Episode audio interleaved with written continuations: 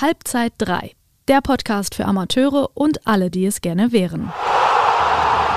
Ja, herzlich willkommen, liebe Halbzeit 3-Hörer. Heute steht der zweite Teil unseres Podcast-Gesprächs mit Thomas Bräuch an. Wie beim letzten Mal schon angeteasert, geht es, nachdem es zuerst um das perfekte Training geht, heute um das Thema Talententwicklung bzw. Spielerentwicklung, um das Thema Spielerführung aus Trainersicht gedacht und was am Ende Entwicklung überhaupt bedeutet. Wenn wir vom Thema weggehen, das perfekte Training, können wir gar nicht weggehen, wenn wir zum nächsten Thema gehen. Das ist nämlich Thema Talententwicklung, weil Training ist ein, ja ein essentieller Bestandteil von der Entwicklung von einem Spieler.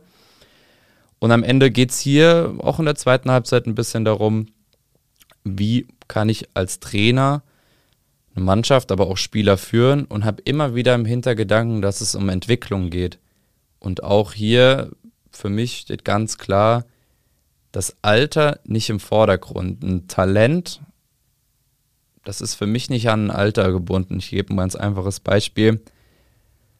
Es gibt Spieler auch hier in der Region, ich nenne jetzt einfach mal Nils Kreff, der all seine Jugendzeit in Sprendlingen gespielt hat, in der, in der Jugend würde ich sagen Kreisliga und Landesliga, dann aktiven C- und B-Klasse gespielt hat und dann einfach zu Waldalgesheim in die Verbands- und Oberliga gewechselt ist und der absoluter Stammspieler ist und somit sich nicht in, mit 13, 14 Jahren aus meiner Sicht einen größten Entwicklungssprung gemacht hat oder auch Marcel Kostadinov, der als Basara noch in tieferen Klassen oder Basara Mainz noch in tieferen Klassen unterwegs war, geholt wurde von Basara und mit circa 30 Jahren auch nochmal in die Hessenliga zu Ginsheim gewechselt ist und vorher nie so hoch gespielt hat, aber sich auch in dem Alter einfach noch entwickelt hat. Ist für dich Talententwicklung an Alter gebunden oder teilst du meine Meinung? Bin da voll mit an Bord. Äh, die Frage ist wahrscheinlich nur, wie man es nennt. Also ist das dann äh, noch Talententwicklung? Ist das ein Ausschöpfen von Potenzial? Ist das vielleicht auch lebenslanges Lernen? Also da gibt es ja ähm, verschiedene Bereiche, würde ich sagen. Also bei dem einen ist es vielleicht echt so, dass das, was ihm, ihm schlummert, noch nie äh, wirklich entwickelt wurde. Bei dem anderen ist es so, dass es vielleicht entwickelt wurde, aber dass man auch mit, mit 30 noch brutal was dazulernen kann. Also das die Erfahrung habe ich selber extrem gemacht. Ich habe mit 30 in Australien nochmal einen wahnsinnig guten Trainer. Und ich würde sagen, die Art und Weise, wie ich heute Fußball sehe, ähm, das habe ich dann alles erst äh, gegen, gegen Ende meiner Karriere auch gelernt. Du sprichst auf deinen Trainer in Australien an, Age Postecoglou. Was hat ihn so besonders gemacht oder eure Verbindung zueinander?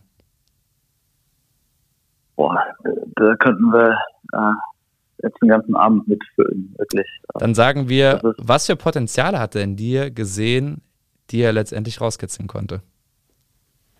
Also ich glaube, dass es äh, nicht, nicht auf mich fokussiert war oder so, sondern es war so die Gesamtentwicklung der Mannschaft. Also er hatte so eine Klarheit in seiner Spielidee und gleichzeitig gab es eine, eine immense Freiheit. Also das was ich vorhin angedeutet habe, diese Schwarmintelligenz, die eine Fußballmannschaft ja im besten Fall dann auch darstellt. Was meinst du damit das konnte genau? er wunderbar herstellen. Ja, das Fußballspielen ja also immer auf zwei Ebenen stattfindet. Also einmal spiele ich ja mit, äh, mit meiner unmittelbaren Umgebung, mit dem Ball. Also ich werde irgendwie gepresst, ich muss mich irgendwie aus dem Druck äh, befreien. Da kommt sehr viel drauf an, so ja, was sehe ich und wie ist meine Physis und ist mein Touch, ähm, kriege ich für mich also Situationen gelöst. Und dann gibt es aber dieses Übergeordnete. Also in dem Moment, wo jemand anderer dabei ist und wir auf der gleichen Wellenlänge sind, kriegen wir ja das Problem gelöst. Und äh, manchmal ist es dann eben äh, eine Kleingruppe, dass man irgendwie auf der Seite sagt, ja, mit meinem Außenschirm, mit meinem Mittelfeldspieler, mit meinem Außenverteidiger, äh, wir haben quasi ein Hirn oder im besten Fall eine ganze Mannschaft, die genau weiß, wir füttern rechts an, wollen da aber gar nicht durchbrechen. Äh, wenn der Ball dann auf die andere Seite verlagert wird, dann gibt es diesen Trigger-Moment und jetzt setzt sich eine Rotation in Bewegung und dann dadurch wird der Gegner vor ähm, Probleme gestellt, weil, weil sie das Dilemma haben, also wie weit gehe ich mit, wann übergebe ich.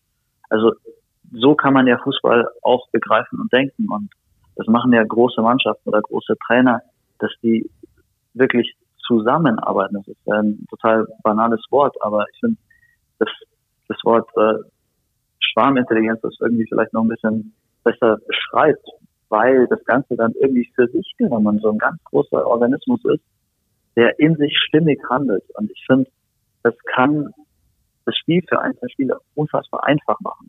Und dann kommt es nicht nur darauf an, wie gut bin ich am Ball. Vielleicht muss ich eine ganz einfache Handlung nur ausführen, aber die ist im, im Kontext ist die unfassbar wichtig und macht mich zu einem sehr, sehr guten Spieler. Und letztendlich kann ich ja nur so gut spielen, wie meine Mannschaft mich auch spielen lässt oder auch unterstützt.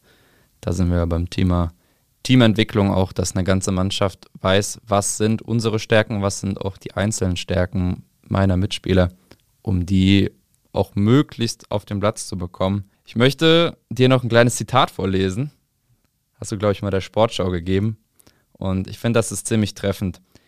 Talent ist ja nicht das, was aktuell der Fall ist, sondern das, was in einigen Jahren an Begabung bzw. tatsächlicher Leistungsfähigkeit möglich ist.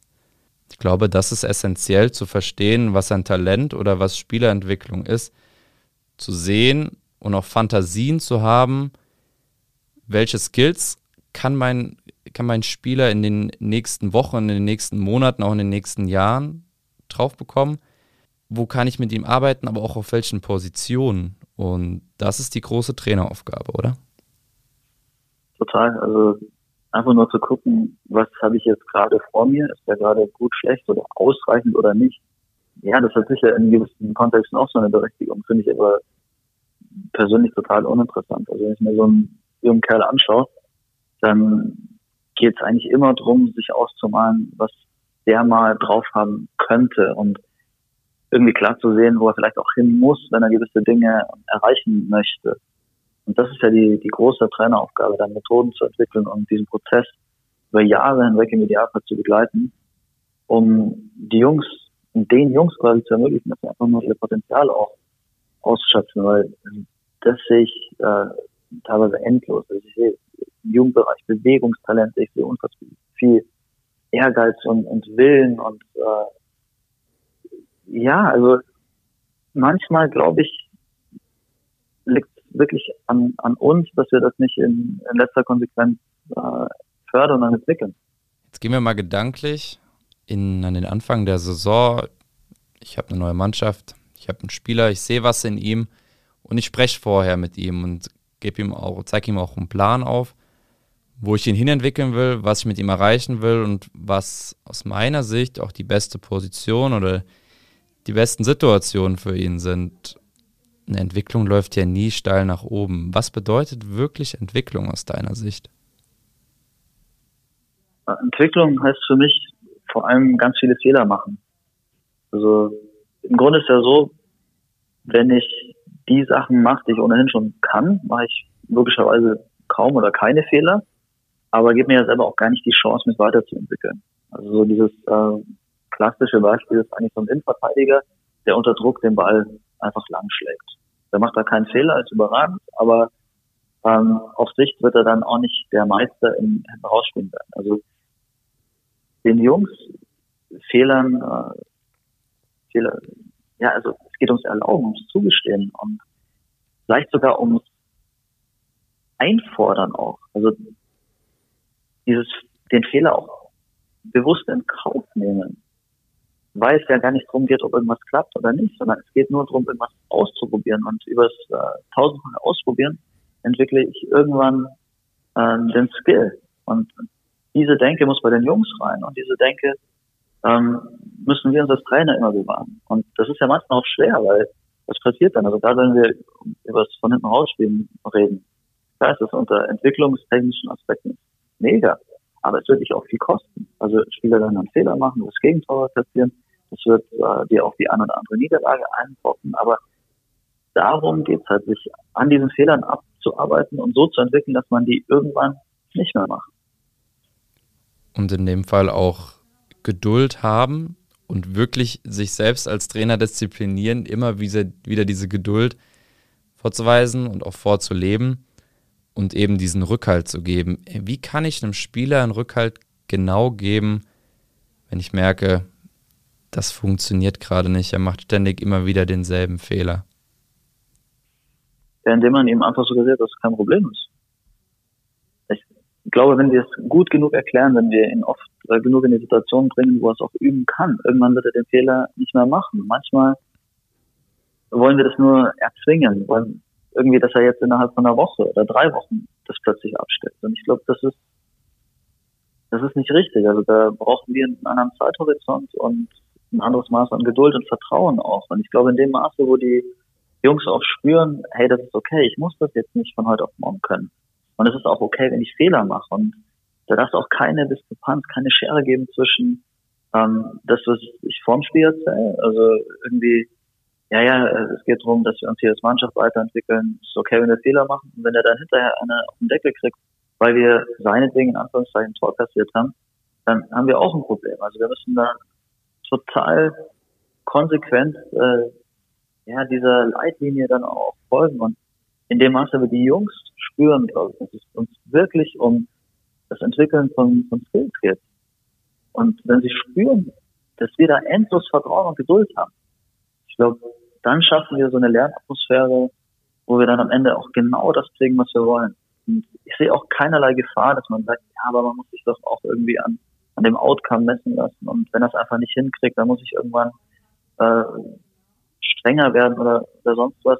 Ich sage auch, ja, klar kann man auch mal fordernder werden, aber am besten nicht negativ. Also irgendwie den, den Druck erhöhen oder das irgendwie persönlich nehmen oder dem Jungen unterstellen, dass er irgendwie unfähig ist oder dass er es nicht will oder was auch immer, ist, glaube ich, das Falscheste, was man machen kann. Oftmals muss man nur lang genug warten können, bis es einer kann. Und dann geht es darum, viele Einzelgespräche zu führen, oder? Und auch wenn man die Möglichkeit hat, Spiel- oder Videoanalyse, wenn man die Möglichkeit hat, einzelne Spielszenen von dem Spieler aufzeigen, damit man es auch nochmal auf Video und auf Bild sieht, oder? Das finde ich eh mega. Also finde, dass wir in äh, traumhaften Zeiten leben, was das angeht. Wir haben ja mittlerweile auch so, so Hilfsmittel also so eine Veo-Kamera, wo du ja wirklich jede einzelne Trainingszeit aufzeichnen kannst, wo du noch reinzoomen kannst. Und da den Jungs irgendwie Feedback zu geben, ist halt einfach sensationell. Das dann zu kombinieren mit äh, Best Practice aus, aus dem internationalen Spitzenfußball. Also man kann ja über YouTube äh, auf so viel auch zugreifen und einfach sagen, hey, guck mal, der Spieler auf deiner Position, der löst das so und so und dass sich davon mal inspirieren, so dass wir quasi viele äh, Pfade haben, um Wissen auch zu vermitteln. Also wir können es vormachen, wir können äh, im Endeffekt eigenes Videomaterial zeigen, wir können eben Best Practice zeigen, wir können äh, verschiedene Übungen durch Provokationsregeln entwickeln, dass ein Spieler immer wieder gezwungen ist, eine bestimmte Aufgabe zu lösen, ein bestimmtes Bewe Bewegungsmuster auch irgendwie zu etablieren. Und ich denke, wenn wir da detailliert genug arbeiten und eben individuell genug und geduldig genug, dass da enorm viel möglich ist. Natürlich immer auch eine Frage des äh, Personals, also haben wir die Manpower oder nicht. Auch immer eine Frage des Geldes. Da wird nicht jeder ähm, Verein oder jeder Trainer gleichmäßig in die Tiefe gehen können. Aber dort, wo es halt möglich ist, glaube ich, äh, ist das schon ein sehr cooler Weg. Da sind wir wieder beim Thema Potenziale ausschöpfen. Wenn ich die technischen Möglichkeiten oder finanziellen Möglichkeiten habe, do it. Mach es. Das ist auf jeden Fall eine gute Möglichkeit. Und am Ende, um das Thema nochmal abzuschließen mit unserem Innenverteidiger, das Wichtigste ist ja nicht nur ihm das aufzuzeigen, auf Video oder an der Tafel, in einem Einzelgespräch und im Training, sondern ihn wieder vor die Situation zu stellen, wieder spielen zu lassen und auch ähm, kann ich auch ein anderes Beispiel mit reingeben, da ich Trainer von der U15 Regionalligamannschaft bin und ich finde, C-Jugend ist ein extrem schwieriges Alter, weil die Größenunterschiede riesig sind und kleine Spieler ja leider oftmals darunter leiden, weil sie überrannt werden und dafür einfach nichts können, weil das einfach nur in dem jetzigen Altersbereich so ist. Aber man muss sie trotzdem spielen lassen, wenn sie Potenziale aufweisen und immer wieder spielen lassen, spielen lassen, stützen und letztendlich diese Geduld zu haben, weil ich weiß als Trainer, das ist jetzt vielleicht momentan problematisch, aber er wird, wenn ich den Spieler immer wieder vor dieselbe Situation stelle, irgendwann Lösungen finden und es wird ihm helfen in der U16, in der U17. Darum geht's, oder? Spieler so zu stützen, immer wieder vor Situationen zu stellen, dass sie auch merken, ich muss auch, habe auch jetzt einfach selbst die Verantwortung, gerade als Innenverteidiger für die ganze Mannschaft. Spiele ich da einen Fehlpass, kommt es ziemlich sicher zu einer Torschuss ich glaube, da stecken total viele Informationen drin äh, verschiedene Themen eigentlich auch. Also da sind wir schon wieder bei Relative Age Effect auch, äh, Biobanding, diese, diese Entwicklungsstadien der Kinder und da bin ich auch total bei dir und da können wir das vom Anfang irgendwie aufgreifen. Also gerade bei kleinen Jungs Jetzt ja nicht nur darum zu sehen, was ist gerade, dann kann ich sagen, ja, der verliert äh, 70 Prozent seiner Zweikämpfe. Aber ich weiß ja, das wird nicht immer so sein. Also der wird irgendwann auch wachsen und ähm, dann wird sich das Problem von alleine geben. Und vielleicht ist das ja sogar eine riesen Chance. Also dann habe ich jetzt einen, einen kleinen Jungen, der gezwungen ist, ganz andere Lösungen zu finden, bessere Lösungen. Er muss schneller spielen, er muss cleverer spielen. Und wenn ich dann den Fehler nicht mache, ihn fallen zu lassen, wenn ich ihm dann trotzdem Spielzeit gebe, ihn immer wieder mitnehme, dann habe ich später halt vielleicht einen riesen Spieler an der Hand. Wenn ich dann aber hergehe und in dem Alter speziell Jungs vor allem einsetze, die körperlich dominieren, die aber wenig Lösungen finden müssen, dann kann es ja unter Umständen sein, dass äh, irgendwann das Ende der Fahnenstange erreicht ist, weil je, je später es dann aus und je älter die Jungs dann werden, sich dann in der U18, wenn die anderen körperlich aufgeholt haben, dann plötzlich neue Lösungen einfallen zu lassen. Das ist dann auch schwer. Und das ähm, impliziert dann ja eigentlich auch schon wieder eine, eine andere Trainingsstruktur. Also vielleicht gibt es da sogar Möglichkeiten, was ja mittlerweile auch gemacht wird. Ich glaube, der FC Köln macht es gerade und äh, verkauft das auch ganz gut, dass man vielleicht in, in anderen Trainingsgruppen arbeiten lässt, dass vielleicht akzelerierte Spieler auch dann mit äh, anderen Jungs, die körperlich stark sind, zusammen trainieren, einmal die Woche, zweimal die Woche, um ähm, eben dann auch andere Lösungen finden zu müssen. Und auf die kleinen Spieler bezogen, die haben dann auch mal die Chance, sich vielleicht über einen einfachen Antritt durchzusetzen oder eine höhere Erfolgsquote im 1 gegen 1 zu haben. Also ich glaube, wenn man da findig ist und, und sich auch Sachen traut und auch einfach ein bisschen rumexperimentiert, dass wir dann noch ganz schön viel rausholen können, so wie es ja teilweise in anderen Ländern auch schon gemacht wird, also Belgien, England. Finde ich einen sehr interessanten Ansatz, weil dieser den Vorteil, den Spieler nutzen, die einfach schon viel stärker gewachsen sind, viel größer sind, dass sie vorbeirennen können, den haben sie ja dann nicht mehr. Also sind sie in dem Training gefordert, wo sie nur gegen gleich große, gleich starke Spieler spielen, andere Waffen zu entwickeln, andere Stärken zu entwickeln. Und nur das macht sie ja besser, weil wenn sie sich die ganze Zeit nur auf das berufen, auf den Vorteil, den sie jetzt im Moment haben, aber vielleicht in zwei, drei Jahren nicht mehr, wo die anderen Spieler, die noch nicht so gewachsen sind, diesen Wachstumsnachteil aufholen, dann bleiben die Spieler ja auf der Strecke. Und da sind wir wieder beim Thema Potenziale sehen und ausschöpfen. auch den Spielern helfen, die schon groß gewachsen sind, weil die können ja dafür am Ende nichts. Aber auch die muss ich individuell fördern. Genau, ich glaube, das ist der, der springende Punkt, dieses äh, individuell fördern, einfach zu gucken, was braucht auch jeder Spieler in, in seiner Entwicklung und wie können wir einen Rahmen schaffen, um jedem Spieler die Möglichkeit zu geben, sich zu entwickeln. Weil wenn wir den Kleinen irgendwie auf die Bank setzen und äh, der kommt immer die letzten fünf Minuten rein, das heißt, wenn wir den dann mitziehen, das macht ja was mit dem Kind. Also es gibt ja so eine soziopsychologische Komponente auch. Und keine Ahnung, vielleicht ist das Kind dann irgendwie verängstigt, hat einen geringen Selbstwert.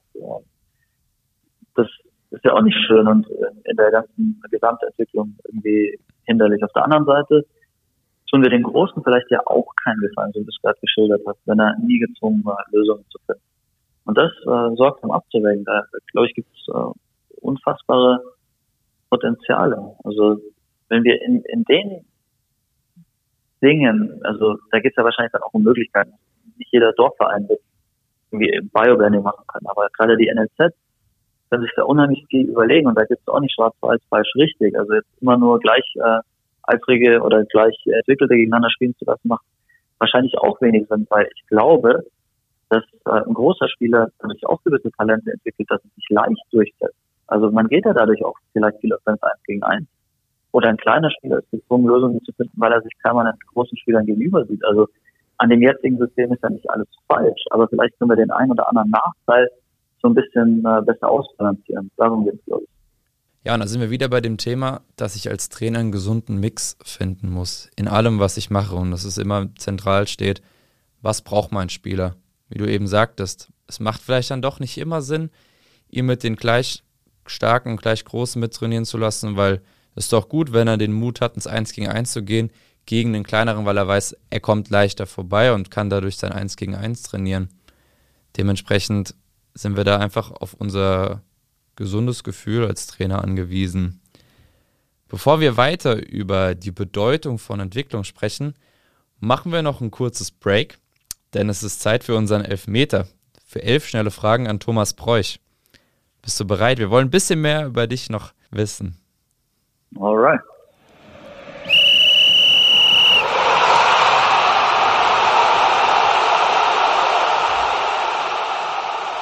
Rhein-Main-Gebiet oder Chiemsee? Chiemsee. Augustiner, Hell oder Weinschorle? Augustiner. Klare Sache. Cricket oder Rugby? Rugby. Die Zukunft kennen oder in die Vergangenheit reisen? Zukunft. Okay, dann geht schon die nächste Frage mit rein. Größter Fehler deines Lebens? da gibt's nicht den einen. Leider. Aber hast du eine Sache, wo du permanent denkst, ah, hätte ich das doch mal anders gemacht? Ähm, ja, gibt's, aber das ist nicht so eine ein Wort Antwort. Also ich hätte mir, glaube ich, gewünscht, gewisse Dinge früher begriffen zu haben. Also die, die Möglichkeit, weniger aus so einer Schutzhaltung heraus zu agieren, offener zu sein, mehr Kritik zuzulassen, Dinge mehr und vor allem offener zu reflektieren. Wenn mir das in jungen Jahren schon zur Verfügung gestanden hätte, wäre es besser gewesen. Auf welche Zeiten in deinem Leben zielst du da ab, wenn du darüber sprichst? Äh, die Anfangszeit meiner Profikarriere hätte ich mal sehr persönlich genommen, wenn ich nicht gespielt habe, wenn man angenommen, dass ein Trainer mich nicht mag oder wenn dann irgendwie Leute auf mich eingeredet haben, war ich eher so ein bisschen defensiv, konnte es nicht so annehmen. Ich glaube, dass ich da so eine unnötige Schutzhaltung auch ein bisschen hatte.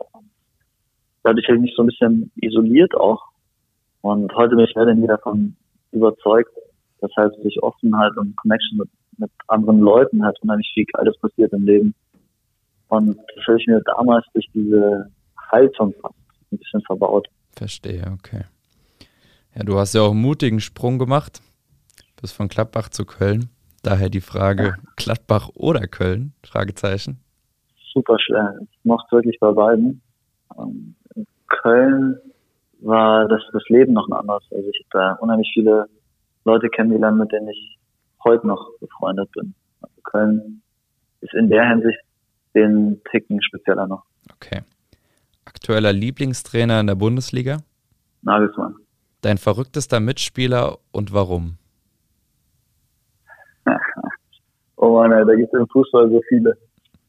Also vielleicht Paddy Helmes, weil er sich einfach gar keine Platte macht und mit dieser unbekümmerten Art äh, ja, einfach sensationelle Erfolge gefeiert hat.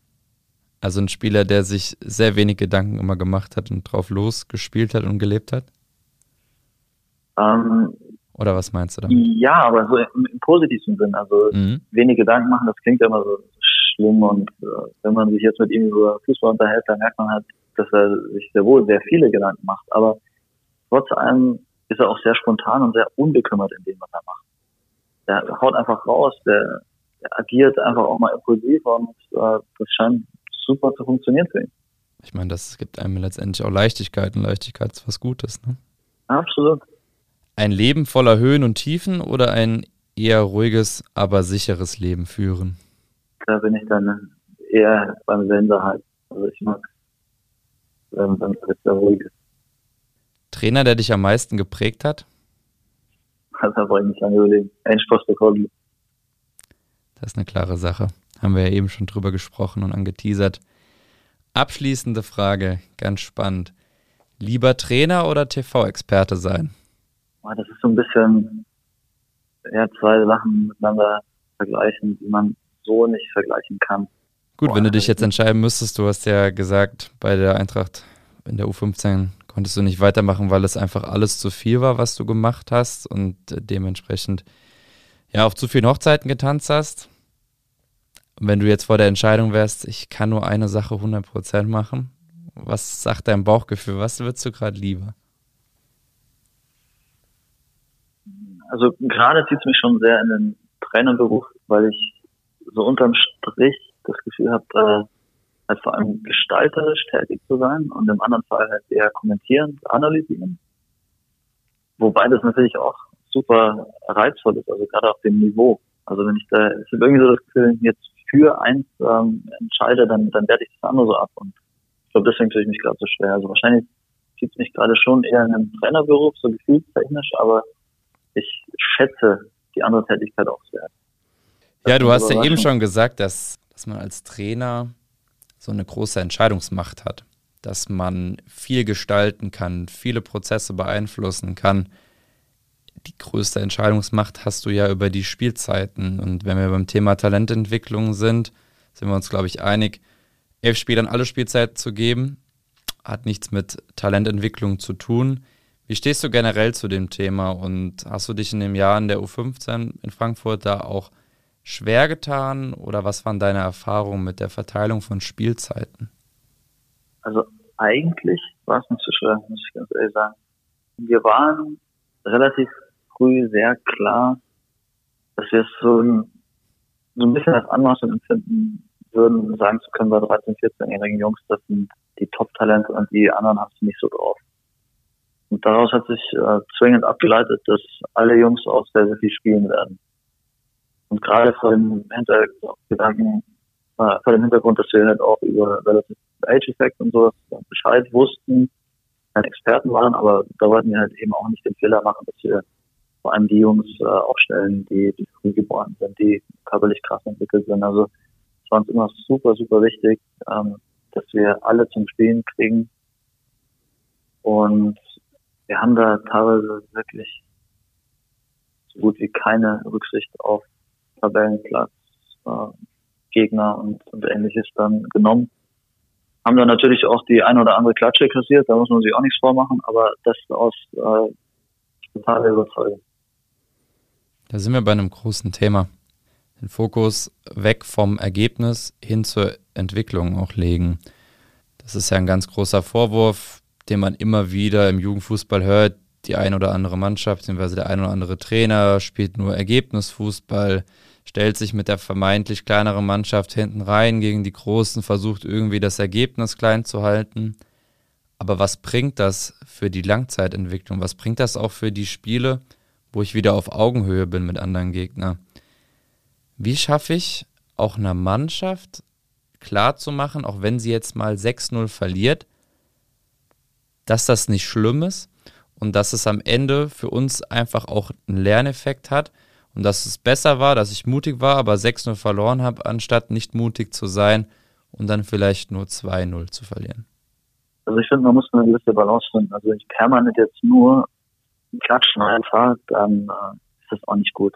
Das ist dann vor allem für die Motivation, für das Seelenleben der Spieler nicht gut. Und wir brauchen ja hungrige Spieler, motivierte Jungs, leidenschaftliche Jungs, äh, auch freudvolle Jungs, irgendwie, um, um immer wieder Gas zu geben, um immer wieder neu anzugreifen, um Sachen zu erlernen. Und deswegen muss vor allem auch die Balance stimmen. Also ich würde nie so weit gehen, dass ich sage, es ist immer total egal, wie wir spielen. Wir wollen und müssen, in Anführungszeichen, auch Spiele gewinnen, um, um eine gewisse Balance einfach auch zu haben. Aber ich glaube, das ergibt sich aus der Herangehensweise. Also wenn wir einfach einen guten Job machen, dann kann das ja auch mega, mega mutig und riskant sein. Und am Ende werden wir trotzdem noch wahnsinnig viele Spiele gewinnen. Also ich rede jetzt aus der Sicht eines NLZ, du hast natürlich vom Spielermacht andere Möglichkeiten. Das heißt, wir haben natürlich mehr Spiele gewonnen, als wir verloren haben. Aber es ging halt überhaupt nicht darum, alle Spiele zu gewinnen. Das ist halt völlig ja, uninteressant. Und wie man das den Jungs vermittelt, eigentlich total einfach. Also grundsätzlich würde ich zwei Dinge unterscheiden. Also als Trainer habe ich den Ausbildungsgedanken.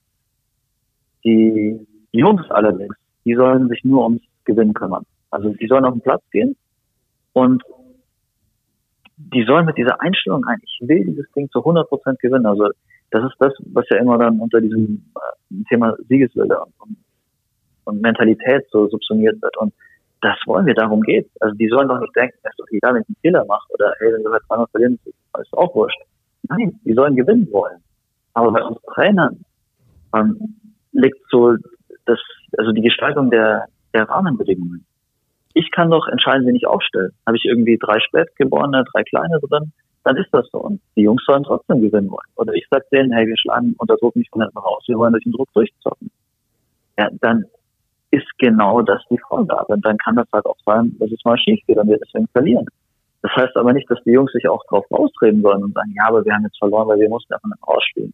Nein, also der Spieler soll immer das Gefühl haben, hey, wir wollen schon gewinnen. Aber als Trainer geben wir halt vor, in welchem Rahmen. Und ich glaube, wenn man das cool ähm, kommuniziert auch, dass das dann auch okay weil dann können wir den Jungs auch sagen, okay, dann haben wir jetzt 4-1 verloren, aber ähm, guckt euch mal an, wir haben irgendwie in dem Spiel 35 Mal durch den Druck gespielt. Und das kann man wieder, das sind wir beim Thema, mit Video halt brutal gut machen. Also zeigst du halt, okay, der Gegner macht vier Tore, aber wie macht er die Tore? Die schlagen jedes Mal von hinten raus, wenn die gepresst werden. Ähm, die kontern uns aus, weil vielleicht so viele Jungs äh, committed haben im Angriff. Dann haben die natürlich mehr Platz oder vielleicht auch mal Zahlenverhältnis, ähm, was ganz gut ist für die auf letzter Linie oder was auch immer. Natürlich müssen wir das noch fixen. Natürlich müssen wir in diesen Sachen auch besser werden. Aber zunächst mal ist es ja dann so, dass der Gegner ein etwas einfaches Szenario hatte, um dieses Spiel zu gewinnen. Also beim Thema Pragmatismus in der Jugend, defensive Grundhaltung, ähm, wie, wie viel Risiko gehe ich ein, also all das. Und das kann man den Jungs, glaube ich, schon auch vermitteln. Und wenn man denen dann zeigt, hey, pass mal auf, lass uns mal gegeneinander abwägen. Also was haben wir denn heute gemacht? Wie viele Aktionen hatten wir denn? Wenn wir, keine Ahnung, 70 Prozent Ballbesitz hatten, wenn wir nur in, in das letzten Drittel gespielt haben, hey, wie viel haben wir dann, dann gelernt? Wie viel konnten wir ausprobieren? Dass wenn Dinge nicht geklappt haben, dann können wir daran anknüpfen, darauf aufbauen. Und eben auch diese ganzen Erfolgserlebnisse, die man hat, obwohl man ein Spiel verliert. Also sorry, wenn ich 37 Mal von hinten rausspiele und es klappt 25 Mal super und äh, 10 Mal klappt es halt nicht ganz so geil und zweimal kassiere ich ein Gegentor, dann hat es trotzdem 25 Mal geklappt. Also für meine Entwicklung als Spieler und als Mannschaft überragend. Und die Fehler, die werden irgendwann weniger werden. Und vor allem, je weiter man nach oben kommt, desto taktischer wird das Ganze auch. Und dann werden wir irgendwann nicht mehr gezwungen sein, auf Teufel komm raus, von hinten rauszuspielen oder treffen dann bessere Entscheidungen. Weil manchmal heißt es auch, okay, ich werde gepresst, vielleicht ist jetzt ein Chipball. So Stürmer genau die richtige Option. Also ich glaube, das ist so eine gesamte Entwicklung, da muss man so einen riesigen Zeithorizont auch im Blick haben und dann ist das alles kein Problem mit den Ergebnissen. Wie gesagt, nur so, so ein bisschen Balance muss schon sein. Da hast du auf jeden Fall angesprochen, dass es die Aufgabe des Trainers ist, die Situation auch richtig einzuordnen und dass eben eine gewisse Balance wichtig ist, weil wenn ich lange nicht gewinne, habe ich als Spieler ja auch kein Selbstbewusstsein und kann vielleicht auch unseren angriffslustigen, mutigen Fußball dann gar nicht mehr so spielen, weil ich nicht den Mut habe, weil ich Angst habe vor Fehlern. Und dann muss ich einer Mannschaft vielleicht auch helfen, indem ich vielleicht ein Spiel mal etwas zurückgezogen spiele, oder nur eine Phase eines Spiels, um dann letztendlich da wieder Kraft und Selbstvertrauen rauszuschöpfen, um wieder zum anderen Spiel zu kommen.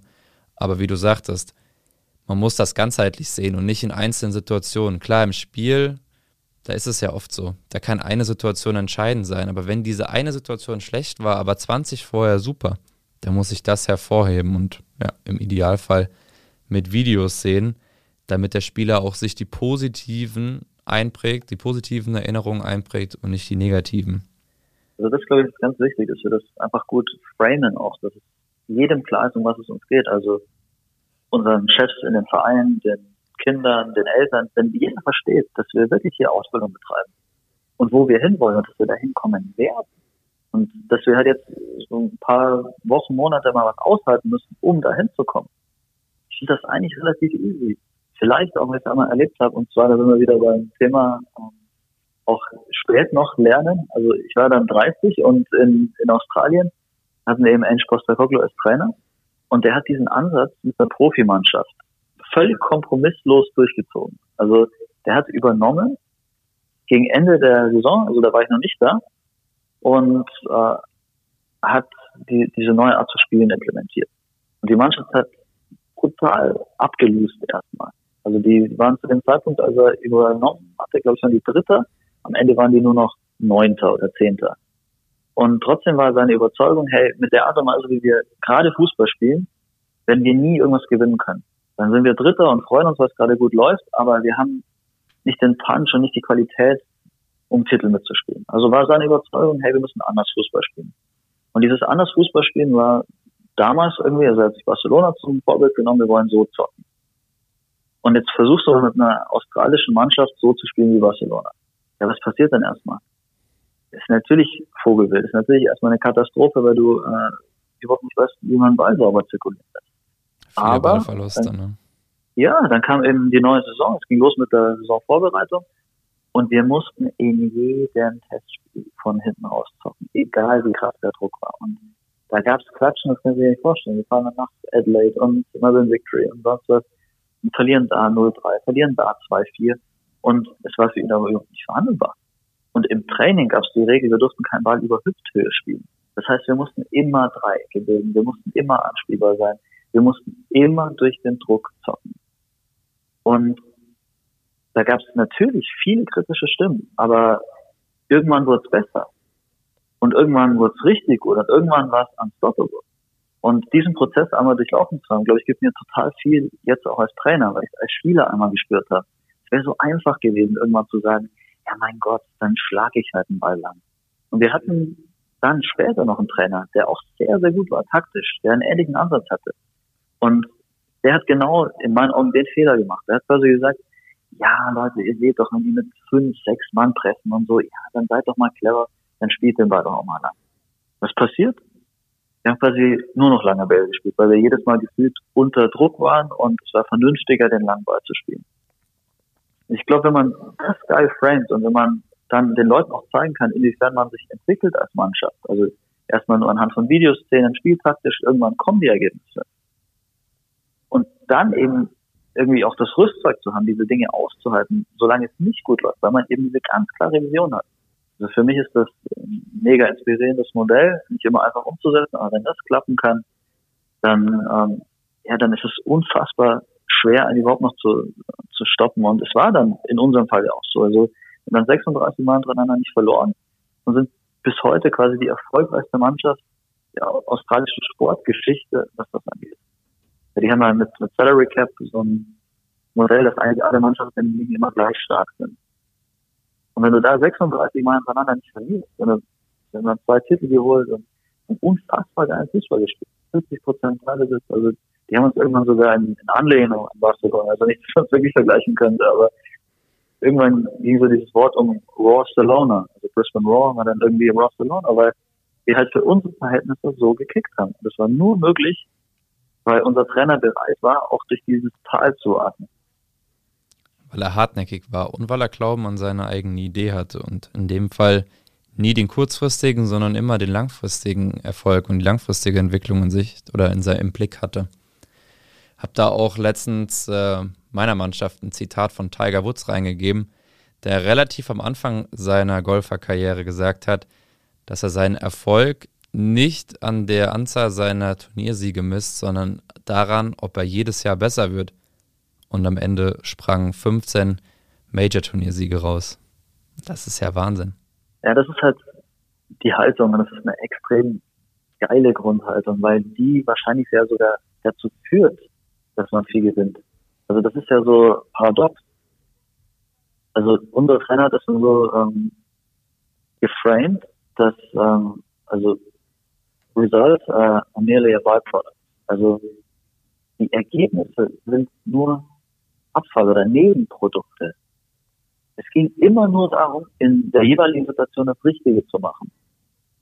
Und am Ende brauchen wir uns gar nicht äh, großartig drum kümmern, ob wir jetzt gewinnen oder nicht, weil wenn wir in den einzelnen Situationen das Richtige machen, steht am Ende öfter einfach auch der, der Sieg am Ende des Tages. Also so, so simpel war das. Also wir haben uns nie über Ergebnisse unterhalten und haben trotzdem einfach am gewonnen.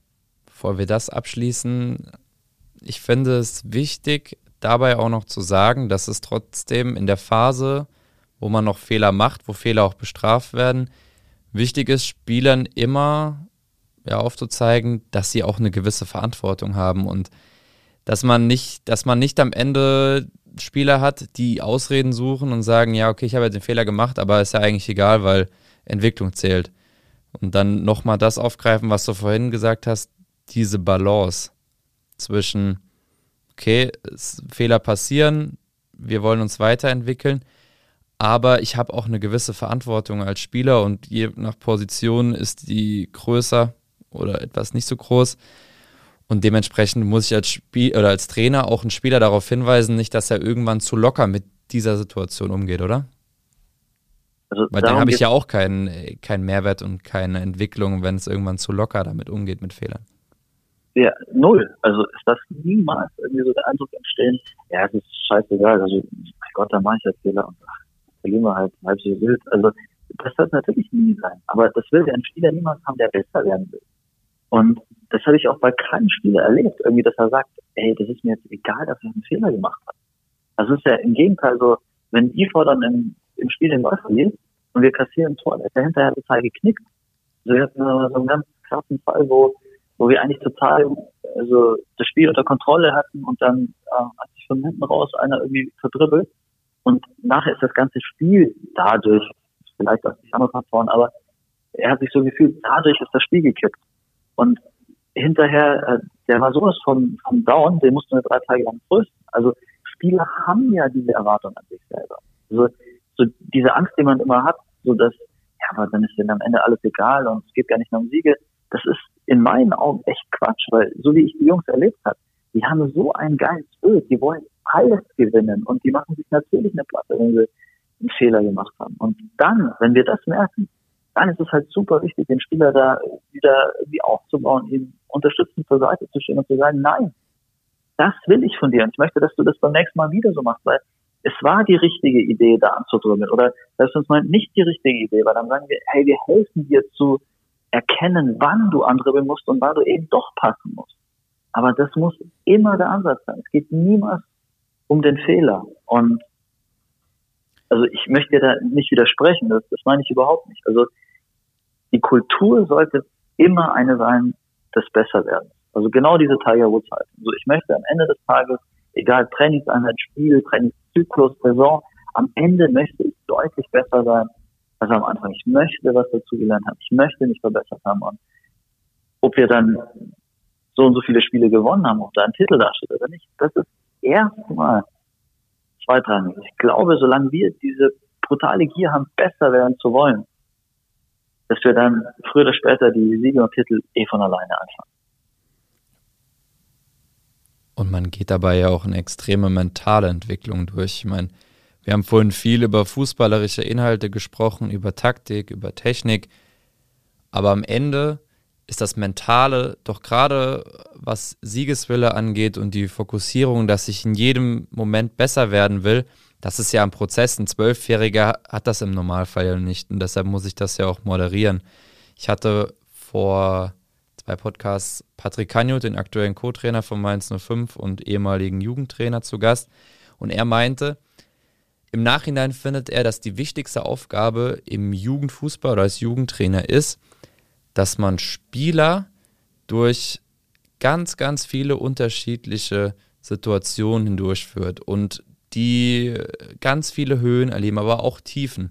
Weil am Ende kommt es darauf an, nur wirst du so stark, wenn ganz einfaches Beispiel, ein, ein, Spieler hat eine richtig gute Phase, trainiert super, dass man ihn auch mal über, also dass man ihn richtig, richtig krass motiviert, ne Quatsch, jetzt bin ich raus, dass man ihn dass man einen Spieler über den grünen Klee lobt und mal schaut, ob er dann auch abhebt oder ob er so stark bleibt und stabil bleibt, dass er trotz dieser guten Leistung bodenständig bleibt oder in Phasen, wo es nicht so gut läuft, dass man da auch ihn manchmal alleine lässt, dann das Gefühl hat, dass man dann wieder dazukommt, dass man einfach ganz viele Situationen erlebt und diese mentale Entwicklung gerade im Jugendalter enorm wichtig ist, auch für das gesamte Leben, oder? Ja, da machst du einen Riesenfass auch, aber im Grunde müssen wir auch in die Richtung denken oder vielleicht sogar zuallererst in die Richtung denken, weil also wie viele von den Jungs, die wir unterrichten, werden am Ende Profis. Also das, was die bei uns lernen, lernen wir im besten Fall auch äh, fürs Leben oder profitieren dann enorm davon. Und ich glaube, dass es, wenn man sich die Teilbereiche anschaut, fast nichts Wichtigeres gibt als Mentalität. Also es gibt ja dieses Modell, das man unterscheidet, und wir haben auch so gearbeitet, Technik, Taktik, Athletik und eben Mentalität. Und Mentalität oder Psyche ist ja immer der Schlüssel zu allem. Also wenn ich sagen müsste, es gibt einen wichtigsten Faktor, dann würde ich sagen äh, Mentalität. Weil egal wie talentiert du technisch bist, äh, ohne Mentalität wirst du irgendwann Grenzen erreichen. Also es geht im Fußball, aber auch darüber hinaus eben dann um diese Themen. Äh, bin ich überheblich, bin ich beratungsresistent, oder habe ich einfach nur einen total gesunden Selbstwert, bin in der Lage, Dinge kritisch zu hinterfragen, die Meinung von anderen ähm, auch anzunehmen. Also solche Dinge, eine gewisse Resilienz aufzubauen, irgendwie äh, mich auch zu kennen, irgendwie ein Gefühl für mein äh, Innenleben zu entwickeln, Methoden zu kennen, auch wie ich mit Stress umgehen kann. Also diese Entwicklung ist für uns brutal wichtig und das darf man auf keinen Fall schließlich behandeln. Also ich verstehe das voll, wenn einer sagt, der lange in dem Bereich gearbeitet hat, ey, das ist eigentlich das, das A und O. Und ich glaube, das soll ich nochmal ein bisschen mehr aus, dass diese ganzen Säulen wirklich es verdient haben, dass man sie gleichmäßig mehr oder weniger bearbeitet. Es kann ja nicht sein, dass wir immer nur Fußball trainieren, immer nur Athletik, Technik und äh, Taktik und Mentalität immer so, ja, so ein bisschen nebenbei, ab und zu mal eine Motivationsansprache und einmal ein Trainingslager, äh, irgendwie ein Seminar mit der Sportpsychologie. Das ist doch Quatsch. Es geht doch vor allem darum, eben auch die, die Psyche weiterzuentwickeln, eine gewisse Mentalität zu entwickeln, die uns dann erlaubt, irgendwann mega, mega erfolgreich zu sein. Und ich würde sogar so weit gehen, also auch im Sinne einer gerechten Talententwicklung, dass man äh, diesen Aspekten auch Rechnung trägt in, in Sachen Kaderzusammenstellung und Talentförderung. Weil ich glaube, jemand wie ich, der, der neigt dazu, den Fehler zu machen, vor allem die technisch versierten Jungs äh, zu fördern. Und das ist ja totaler Quatsch. Also warum soll nicht jemand genauso gefördert werden, der äh, eine Wahnsinnsathletik hat? Oder warum soll nicht jemand äh, gefördert werden, der vielleicht nicht der beste Fußballer ist, aber ein Stratege vor dem Herrn, der quasi taktisch einfach exzellent ist? Und dann eben auch, was ist denn mit dem Mentalitätsbiester? Ey, wenn da einer vielleicht ein etwas unterdurchschnittlicher Fußballer ist, aber einfach ein, ein Herz und eine Seele von, von Mensch mit einer äh, Willenskraft ausgestattet, hey, der verdient doch genauso. Und wie viele Profis gibt, die nicht in erster Linie über ihr Talent kommen, sondern eben über den Faktor Wille. Das ist, glaube ich, ganz, ganz entscheidend ist. Und ich finde, eine positive mentale Entwicklung das ist gezielter Erfolg auch, denn ich kann, und das ist, glaube ich, auch in ihr Glaube, das Mentale nicht nur in Gesprächen trainieren, sondern auch in Trainingsformen, oder? In Spielformen.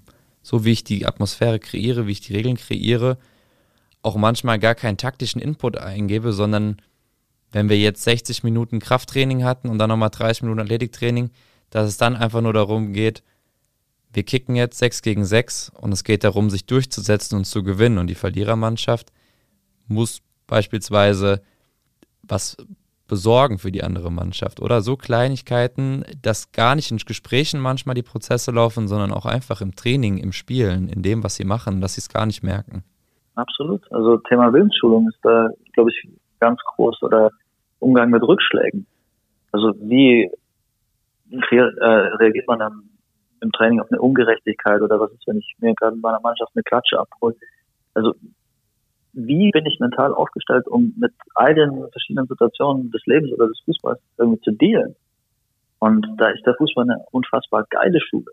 Also ich glaube, ob wir es wollen oder nicht, da kriegen wir eh wahnsinnig viel mit fürs Leben. Eben weil das auch so eine Achterbahnfahrt ist, weil man, man mit so vielen Rückschlägen, Höhen, Tiefen, äh, mit extremen Emotionen einfach konfrontiert ist.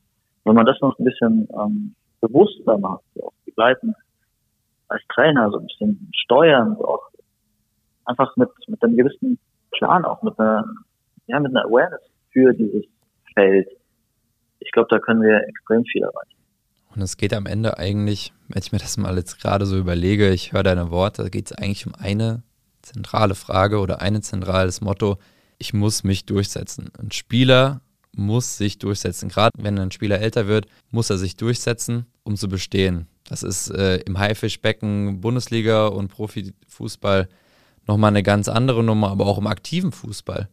Da erlebt man ja auch gerade momentan so eine Phase, dass Spieler aus der U19 hoch zu den Aktiven kommen und denken, sie sind da jetzt schon direkt dabei sie sind direkt Stammspieler und sind sauer, wenn sie es nicht sind, aber sie merken nicht, dass sie sich noch nicht durchsetzen können, dass sie auch noch nichts erreicht haben. Und im Leben geht es ja auch immer, sich irgendwie durchzusetzen, aber die Art und Weise dabei ist entscheidend. Also ich kann ein ekliger Spieler sein, der sich versucht, der sich versucht, in jeder Situation durchzusetzen, mit einer sehr krassen Ellenbogenmentalität.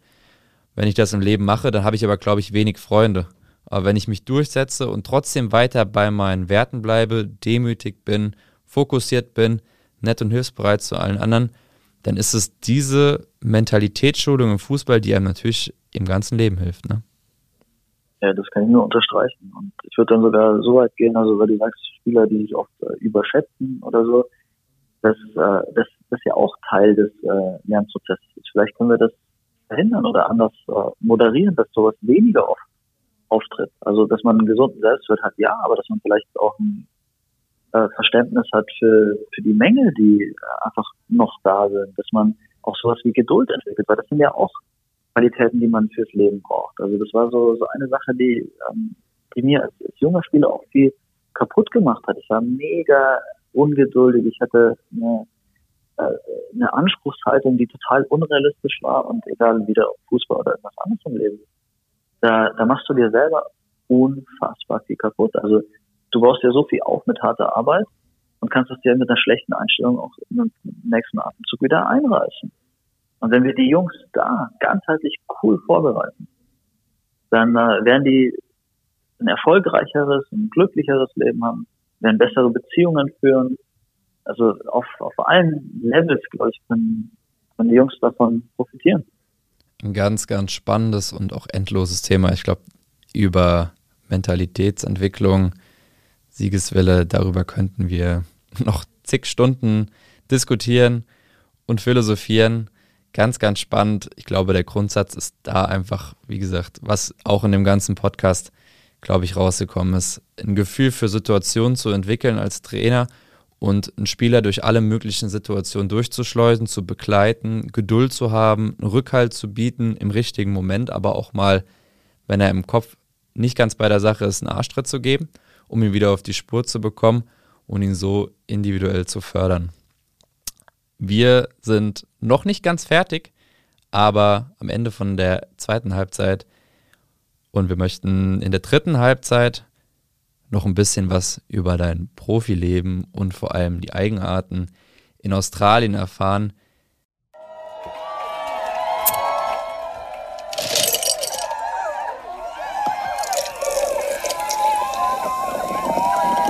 Thema dritte Halbzeit gibt sich ja selbst schon den Inhalt. Was ist letztendlich, wie sah eine dritte Halbzeit in Deutschland bei dir, bei Köln, bei Klappbach im Vergleich zu der dritten Halbzeit in Australien aus? Gab es da Unterschiede oder wie man sich das vorstellen kann? Also dritte Halbzeit, nur so verständnistechnisch, das ist so das, das Après-Ski des Fußballs, oder? Das meinst du damit? Das, was, wo viele Amateurfußballer darauf hinfiebern, auf den Abpfiff und das danach. also ich glaube, das ist äh, überall auf der Welt gleich, im, im Fußballkosmos zumindest. Also wenn dann am besten am nächsten Tag noch frei ist, wenn am besten noch gewonnen wurde oder am allerliebsten sogar am Freitagabend schon gewonnen wurde, dann ist die dritte Halbzeit halt auch sehr, sehr lang. Dann kann das ja mal ein ganzes Wochenende auch gehen. In Australien war es so insofern nochmal äh, vielleicht speziell, weil es zwei Sachen gab, die das auch so ein bisschen begünstigt haben. Und zwar, ähm, wir hatten ja wahnsinnig lange Auswärtsfahrten, also die Reisen nach Sydney, Melbourne, Perth, nach Neuseeland rüber. Das waren ja teilweise, also Perth waren sechs Flugstunden. Das heißt, du bleibst ja dann auch immer länger irgendwo. Und wenn wir dann auswärts gewonnen haben, also besonders schön war es dann so in Sydney am Coogee Beach. Das ist dann da, wo ähm, auch die Party ist. Da war unser Mannschaftshotel und wir wussten dann, okay, es geht nach dem Spiel nicht sofort nach Hause, sondern wir bleiben da noch eine Nacht und am nächsten Morgen ist dann Beach Recovery, also so ein bisschen ausschwimmen, dehnen am Strand. Und äh, die, die Kombo war super. Wir haben es auch nicht übertrieben, also sowas jetzt auch nicht, oder nicht andauernd übertrieben. Nach den Meisterschaften vielleicht schon. Aber so ein paar Bierchen nach dem Spiel ab und zu mal und dann am nächsten Morgen Beach Recovery. Das war schon echt eine coole Geschichte. Die Australier, die haben eine Sache, die haben den, äh, den Mad Monday. Also ab und zu, ja, zweimal im Jahr wahrscheinlich, ähm, waren die, die Jungs, also da war ich dann gar nicht so am Start, aber die Jungs, die haben das äh, zelebriert ohne Ende. Die haben sich einfach verkleidet und sind nach dem Training, also vormittags trainiert, losgezogen. Also rein in die Stadt und dann so eine richtige Kneipentour. Da war die ganze Mannschaft am Anfang ähm, mit dabei alle irgendwie verkleidet und dann, ja, war Open End. Ja, krass. Und, und ich war dann schon ein bisschen älter, ne? So nicht, was meinst du? Wie oft kam das vor? Also wie oft war da dieser Mad Monday und wer hat das initiiert? Also in der Regel geht das vom Captain aus und das war jetzt auch zweimal im Jahr, also, also nicht, nicht andauernd. Aber es ist halt äh, schon eher was für jüngere Spieler. Ich war dann irgendwann schon mit der 30 und da, da war ich am Anfang noch mit dabei, aber ganz schnell auch nicht mehr. Aber ihr hattet mit Sicherheit auch mal wilde Abschlussfahrten. Ich meine, ihr bist auch dreimal Meister geworden mit Brisbane Raw. Da gab es mit Sicherheit die ein oder andere wilde Story, oder? Ja, noch nicht mal. Also vielleicht, weil ich da schon ein bisschen älter war, habe ich unheimlich gesittet. Es war in äh, Burghausen, als wir damals in die Bundesliga aufgestiegen sind, oder dann äh, mit FC damals, also Burghausen Aufstieg in die zweite Liga, FC Aufstieg in die Bundesliga. Da, da haben wir es gut gekriegt. Das muss man wirklich sagen. Also kann man in Deutschland besser die Sau rauslassen als in Australien. Nö, das würde ich nicht sagen. Also die, die Australier, die bieten da schon reichlich Gelegenheit. Wir sind schon sehr, sehr trinkfest auch und haben auch wahnsinnig viele Bars, Kneipen und eben dieses, äh, diesen Open-Air-Lifestyle also kann man schon auch total feiern. Ich glaube, es hatte einfach viel zu tun mit meinem Alter. Ich war damals schon über 30 und da feiert man halt nicht mehr so wie mit Anfang 20. Abschließend, wie sieht denn für dich deine perfekte dritte Halbzeit aus? Wenn du mal überlegst, was gehört dazu, welches Kaltgetränk, welche Musik oder vielleicht auch gar keine Musik, ähm, welche Leute?